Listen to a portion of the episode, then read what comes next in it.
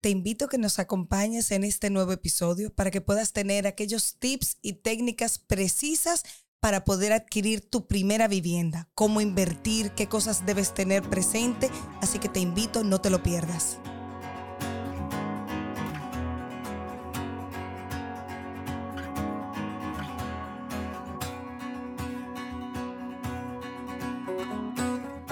Bienvenidos a esta nueva temporada de Ser Adentro. Yo súper, súper feliz como siempre.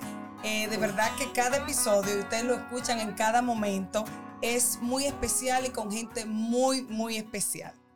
Y cada episodio tiene una historia detrás. En esta ocasión me acompaña una persona a quien yo respeto muchísimo y en quien confío, eh, y sobre todo con este tema que vamos a hablar. Y en este caso está con nosotros Elaine de la Rosa, que es una especialista en inversiones inmobiliarias, pero tengo que decirlo, tengo que ser muy transparente y sincera. Ella es madre de dos chicas, es tres, pero de dos chicas que yo las conocí, una de ellas cuando ni siquiera caminaba, o sea, me la endonaron, mire, cuídela, porque eh, no tenemos quien nos, que, nos la cuide y necesitamos que en este colegio ella esté y nos la sentaron ahí nosotros, ay Dios mío, ¿y qué vamos a hacer con ella? Y desde ahí se ha convertido en una especie, con pamper, claro, de mascotita chula, pero esos son los seres más especiales que tenemos eh, desde hace muchos años en nuestra familia de un colegio en el que trabajamos. Así que de verdad ella no solamente es una especialista en inversiones inmobiliarias, sino que es una madre de dos personitas a quien yo quiero y admiro muchísimo. Así que bienvenida a Ser Adentro, a la señora Elaine de la Rosa, y que vamos a hablar de un tema súper interesante. Bienvenida. Sí, primero ya hizo que se me aguaran los ojos. Ah. porque ciertamente igual yo confío de manera especial en ustedes, porque bueno, ahí están mis tesoros, ¿verdad? y ahora un tesorito. ahora un tesorito. llegó el último tesorito. sí. Mira, en esta oportunidad, y era algo que a mí me inquietaba mucho y yo quería que nuestro público tuviera la información de qué hacer para yo comprar mi primera casa, eh, qué hacer si ya yo tengo varias viviendas y quiero invertir, cómo hacerlo, lo hago con un banco, o sea, como toda esa información general de la gente que está trabajando duro, de esos veinteañeros, treintañeros que quisieran... Eh, comprar un techo, sobre todo en países como este, que eso es una de las metas. Tú le preguntas a todo el mundo, eh, eh, ¿qué usted quiere? Bueno, tener mi techo propio, eso como parte de tu dinámica de vida o de tus logros de vida. Entonces, ¿cómo hacer para que todo el que necesite comprar esa primera vivienda esté informado y tenga eh, como puntos claves a tomar en cuenta? Sí, claro. Gracias, Noelia, por tenerme aquí y tomarme para ser parte de Ser Adentro. ¿Verdad? Un honor. Bien, este es un tema, este es un checklist y yo creo que es de los primeros que está, ¿verdad? Eh, cuando inicia, queremos iniciar una familia, claro. cuando queremos de salir del seno de los padres y bueno, ¿verdad? Me, voy a casar o me voy a unir a mi pareja. Correcto. En, en esto tenemos que tener varios factores en relación a la toma de decisión de invertir en el sector inmobiliario primero yo necesito saber cuál es mi capacidad económica. Mi capacidad económica, mi salario, mis ahorros. O mis ingresos. Correcto. ¿Qué ahorro? Yo, a partir de qué ahorro, yo puedo comenzar a pensar en una inversión inmobiliaria. Entonces, yo tengo que ver en qué sector me quiero mudar, cuál es el sector que me gusta, porque evidentemente no es lo mismo eh, pensar en Evaristo Morales que pensar en Santo Domingo Norte. Exacto. O sea, que, que, hay cosas muy importantes que yo tengo que tener claro. Primero, mi capacidad eh, económica. Claro. Y segundo, ok, ¿dónde yo quiero invertir? ¿Dónde yo quiero comprar? Mi amor, ¿dónde queremos comprar? En, en Paraíso, ¿dónde queremos comprar? En no sé dónde, o sea, adecuado a, mi gusto y a mi posibilidad. Claro. Es así también eh, conocer, además del sector, mi situación económica, mi capacidad de endeudamiento. ¿Cómo, ¿Cómo quiero comprar en planos o quiero comprar ya listo? ¿Cuál sería la diferencia, Elaine, de comprar en plano para que todo el mundo nos pueda seguir la marcha y de comprar, bueno, ya listo, nada más tengo que llevar los muebles? Oh, la verdad es que cuando pienso, cuando pienso en comprar una propiedad lista, necesito contar o con el 100% si no quiero endeudarme con una entidad bancaria o por lo menos con el 50, 40% y que el banco me pueda financiar desde un 60, un 50 y hasta un 80%. Ok. Entonces, pero las prioridades tienen que ser claras. ¿Qué necesito tener? Eh, contar con un agente inmobiliario que me asesore cuáles son los sectores, cuáles son las propiedades familiares, porque imagínate eh, eh, ahora mismo lo que estamos viviendo con el tema de los, de los Airbnb. Hay gente que no conoce el mundo, se muda en una torre, Airbnb abierto, ¿verdad? Entonces después...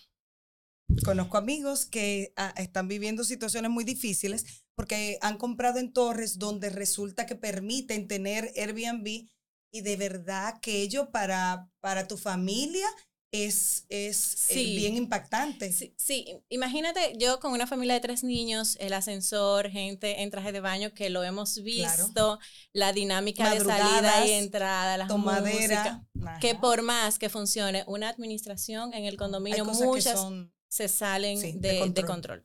Entonces, eh, si ya cuento con el asesor inmobiliario que me pueda decir, mire, estos son las zonas, estos son los presupuestos que necesitas, o la diferencia de comprar en planos es que tú puedes primero elegir eh, un proyecto que se adapte necesariamente a tus necesidades, a tu presupuesto, tienes planes de pago que bloqueas ah, con de dos mil a cinco mil dólares. Tienes 30 días para pagar el 10, 15 o 20% va a estar en un año listo, entonces usted tiene más o menos un año para ir haciendo eh, cuotas O, pagos para que ya cuando termine la construcción en un año ya esté prácticamente pago. Los planes de pagos eh, generalmente son un bloqueo, un 10% a la firma, un 40% durante construcción y un 60% a la entrega. Ese 60% bien tú lo puedes financiar con una entidad bancaria y de hecho ya puedes ir teniendo un colchón adicional a los pagos mensuales que puedes tener si no quieres financiar ese 60 o ese 50%. Uno de los temas que por lo menos más me preocupa y yo creo que mucha gente ha vivido eh, con el tema de comprar en plano y entiendo la importancia de ahí que podamos asesorarnos de una, de una persona que sea especialista en el, en el área, es que cuando uno compra en plano, todo es muy bonito en la computadora. Sí. Eh, tengo personas cercanas. Los que, Ajá. Tengo personas cercanas que compraron en plano y, uh, eso era fabuloso en plano. Pero cuando ya llegaron a la realidad, que vieron, ok, ya yo terminé de pagar. Wow, pero es que esto no fue lo que me vendieron. Y de verdad, eso es algo que a mí me preocupa un poquito. Sí. Y ahí te va a ayudar el asesor inmobiliario. ¿Por qué? Porque el asesor inmobiliario tiene una serie de constructoras que te puede decir, mira, confía en esta constructora. Mira, vamos a revisar bien el, eh, este contrato de esta constructora porque generalmente... Hay algo que no me cuadra. Exactamente. Pero eso lo conozco yo porque trato todos los días con constructoras es como diferentes. Un gremio, o sea, todo el mundo se conoce y sabe cuáles constructoras realmente cumplen con lo que dicen desde el inicio o no, te dicen que van a usar tal tipo de material, resulta que el piso que usaron fue otro, la cerámica, o sea, es diferente, eso ha pasado. Hay muchos factores, evidentemente, una constructora puede iniciar con una lista de materiales y de repente se agotan en el mercado y son detallitos que podemos entender. Sin embargo, hay constructoras que se caracterizan quizás por no entregar a tiempo. A tiempo, por no entregar Tengo casos también cercanos. Por no entregar conforme a los render, a lo que te vendieron. Entonces, el asesor te puede ayudar en ese sentido. Mira, vámonos por aquí.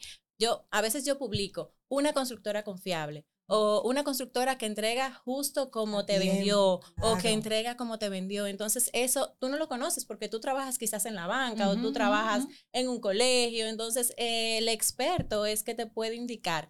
A veces vienen, mira, me gusta este proyecto, ¿qué tú crees? Mira, realmente. no, si, si tú por supuesto no te alcanza, quizás para, vamos a esperar un poquito más. Lo he dicho.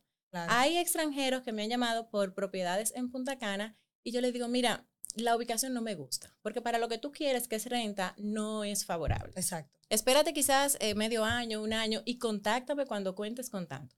Perdiendo yo. Exacto, eso para mí es muy valioso y por eso yo decía al inicio que eh, tú eres una persona confiable porque además maneja propiedades y nos conocemos desde hace mucho tiempo. Y yo soy siempre de las que pienso que perdiendo se gana. Sí, sí. O sea, eh, claro, esto es un negocio, esto es para ganar dinero, estamos clarísimos, pero yo trato de ser muy honesta porque para mí es muy importante dormir tranquila en las noches. Y eso es algo que yo no negocio. Entonces, si de verdad yo prefiero que usted me llame, mire, en seis meses hablamos, no pasa nada. Yo creo que la gente con criterio valora eso, no el que anda blanqueando dinero, que quiere rápido salir a buscar propiedades, eh, pero sí el que anda buscando algo para invertir. Yo creo que eh, valora el que alguien le diga, mire, en ese lugar no me parece tan apropiado como en este otro. Claro. Aunque no esté listo, en seis meses, para mí eso tiene un peso tremendo. Claro, claro. Y son personas que luego me traen referidos. Por supuesto. Ay, mira, confío en esa chica que me dijo tal cosa, entonces eh, es muy importante. Volviendo al tema de los jovencitos que queremos eh, invertir en el sector inmobiliario. Y comprar mi primera casa. Sí. Entonces, a veces no es uno solo, sino que ya se va a casar. Entonces, eh, la capacidad de endeudamiento varía. Ah, porque somos dos. Porque somos dos. Entonces, la entidad bancaria valora los ingresos de ambos si uno gana 50 y el otro gana 50. Aunque no estemos casados. Y, pongo el tema de casados porque de verdad estamos en el 2023 y ya no, todo el mundo se casa. Venga, firme y vamos hasta que la muerte nos separe. No. Eh, pero si somos una pareja o compañeros de, piso y queremos eh, vivir juntos y adquirir una, una, vivienda de solteros o de una pareja, si no estamos casados, ¿qué pasa con el banco? nos lo admite igual, así igual. Igual, porque son copropietarios de un inmueble. son copropietarios. pueden ser dos, pueden ser tres, pueden ser cuatro. Chévere, ok. El tema de casados entre sí es una formalidad en el contrato, pero igual pueden ser novios. Entonces se suma la capacidad de endeudamiento y si a ti solo solo te podían prestar 5 millones, pues a los dos probablemente le puedan prestar 8, 8 millones de pesos. Entonces, partiendo de esa capacidad de endeudamiento, tú puedes ir elevando tu calidad en lo que buscas. De cuáles son las opciones que quisiera buscar y el lugar donde quisiera buscar. Perfecto. Correcto. Entonces, parte de las diferencias también de comprar listo o comprar en planos es que cuando tú compras en planos puedes hacer ciertas modificaciones. Ay, mira, yo prefiero que este cuarto me lo conviertan en un estudio o yo quisiera o este baño de tal forma o este piso. Correcto. Entonces puedes el piso, como dices, ser diferente o la madera ser diferente. Cuando compras listo, generalmente hay un detalle muy importante. Tú pierdes plusvalía cuando compras una propiedad lista. ¿Qué es la plusvalía? La plusvalía es lo que, lo que gana el inmueble durante construcción. Por ejemplo, claro. yo compro una propiedad, yo compré mi apartamento en 2.5 millones. Por ejemplo. A los dos años, mi apartamento costó 4.7 millones. Ok. Y de esos dos años, dos años fue durante el proceso de construcción. Que esos dos, eh, eh, vamos a redondear, ¿verdad? Dos millones fueron la ganancia en la plusvalía. Exactamente. Todavía a la hora de yo hacer firmar el contrato, si yo decidía vender el inmueble, le ganaba dos millones por encima. Pero si yo lo compro ya listo, el inmueble, entonces yo lo voy a comprar a los cuatro puntos y pico. Correcto. Entonces, Eso es importante que todos lo sepamos. Correcto. A medida que los años van pasando, pues la plusvalía en los primeros cinco años aumenta, pero a partir de los cinco años ya no es al mismo ritmo. Ok. Entonces es más lenta la plusvalía.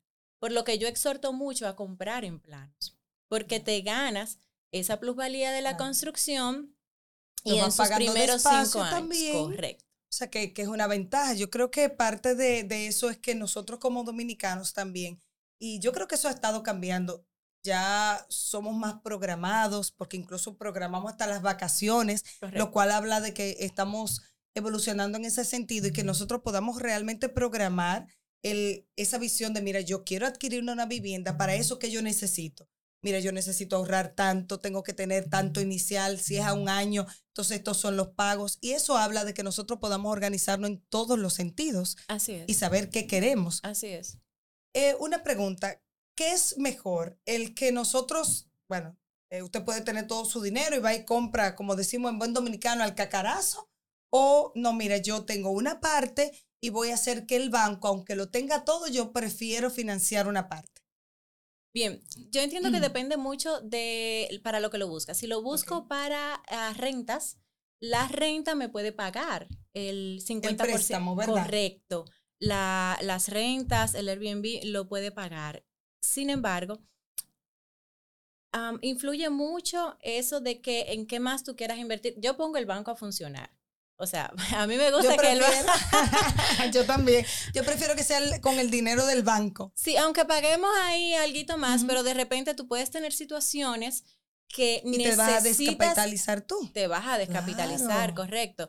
Yo necesito tener un fondo de emergencia, yo necesito tener, porque yo tengo mi mamá, tengo mi papá, tengo hijos, tengo situaciones. No lo todo. Correcto, entonces yo entiendo que prefiero eh, tomar quizás no completo el monto, pero sí una parte y que el banco en el tiempo, pues si es para renta, se pueda ir pagando solo. Si es inclusive para mí y yo tengo la capacidad eh, de pagos y tengo ese trabajo estable, ¿verdad? Que en el tiempo yo estoy segura de que puedo seguir aportando y que incluso si pasa cualquier eventualidad, tengo los ahorros que pudiera también ir pagando. Pero siempre ese fondo de emergencia, tenlo ahí.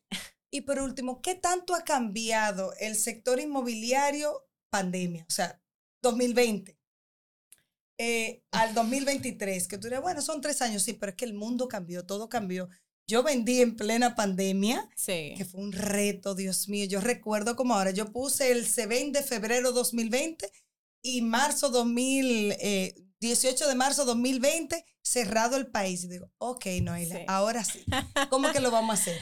Nadie llamaba, nadie podía visitar, nadie podía ir a ver la propiedad y cuando comenzaron a ir, bueno, ya ustedes saben, forrado, o sea, de todo. Era una locura para ver la propiedad, entonces estaba todo detenido. Sí. Y me costó ya luego en el 21 venderlo. Sin embargo, te voy a decir algo, Noelia, y es que a pesar de las desventajas que tuvimos con el tema del aumento en los precios de los materiales de construcción, que personas que quizás compraron en 8 millones de, pesos terminaron pagando 9, 9.5 millones, que contratos que no tenían eh, la, el seguro de precios, se dispararon. Se dispararon, sí. Por ejemplo, eso que yo te digo de seguro de precios es algo que yo como asesora te puedo decir.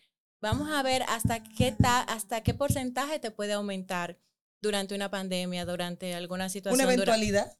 porque hay contratos que te pueden aumentar hasta un 5%, pero hay otros que no tienen límite. Entonces, ¿hasta dónde? Hay constructoras que aumentaron hasta un 30%. Eso es el que le aumentan un 30% del, del, costo de un apartamento, de una vivienda, o sea, no, puede. Exacto.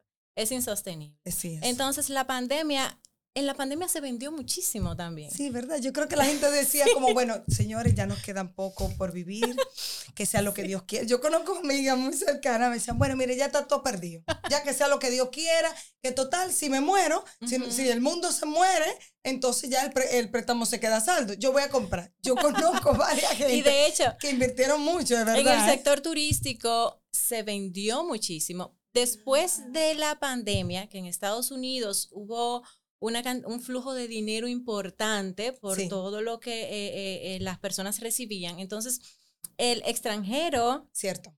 venía y quería entonces poner ese dinero a circular en República Dominicana y se dispararon las ventas. Sí de manera significativa. Entonces, el dominicano ausente aprovechó e invirtió y todavía continúa invirtiendo. Qué bueno. De manera que eh, em, en, el sector inmobiliario, nuestro país va en, en subida.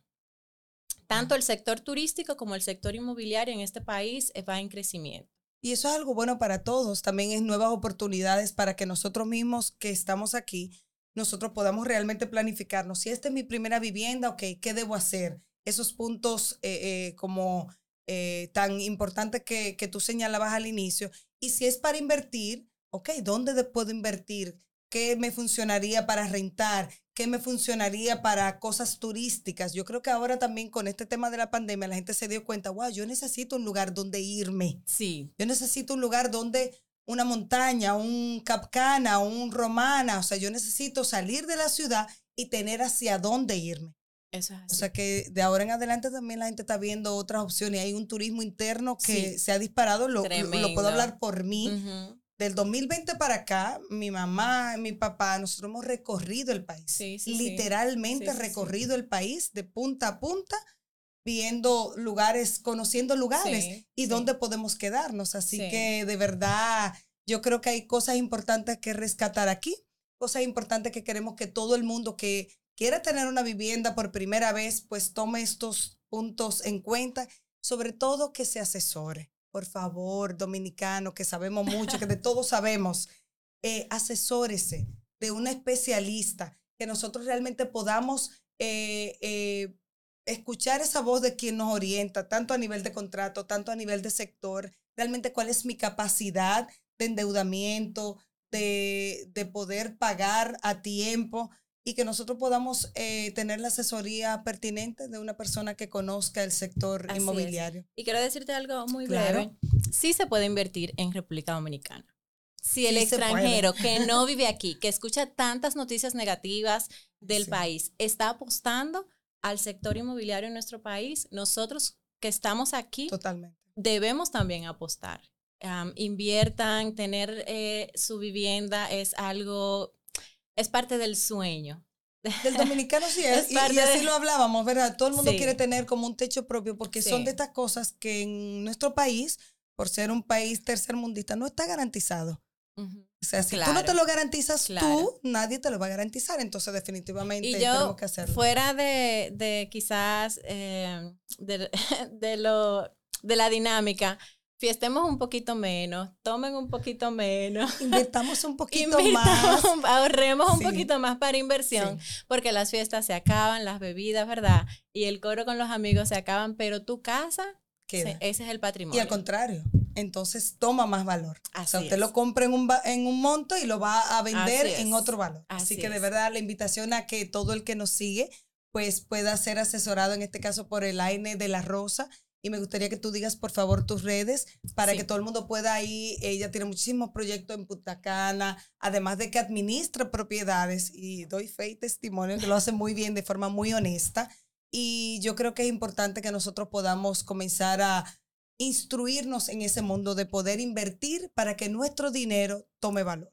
Y déjame decirte que no necesitas eh, dinero para aliarte de un asesor. O sea, tú puedes tener planes a dos años y decir, mire, Laine, quiero ir planificándome, ¿qué me dices? Ayúdame, dame información. ¿Cuáles son las orientaciones? Entonces, eh, mi Instagram es elainesrosa.oird del equipo Oferta Inmobiliaria RD. Tenemos proyectos, como dice Noelia, en Las Terrenas, en Valladolid, Santo Domingo, Punta Cana. Sí. y señores, las cosas se venden rapidísimo, aunque a veces creamos como que eso se venderá. Todo, se, vende. Así que nada, señores, en este nuevo episodio la idea es que nos podamos instruir y que podamos invertir en cosas que de verdad van a tener valor. Un abrazo. Gracias por haberme acompañado en este episodio. Espero que haya sido de su agrado, que lo hayan disfrutado tanto como yo.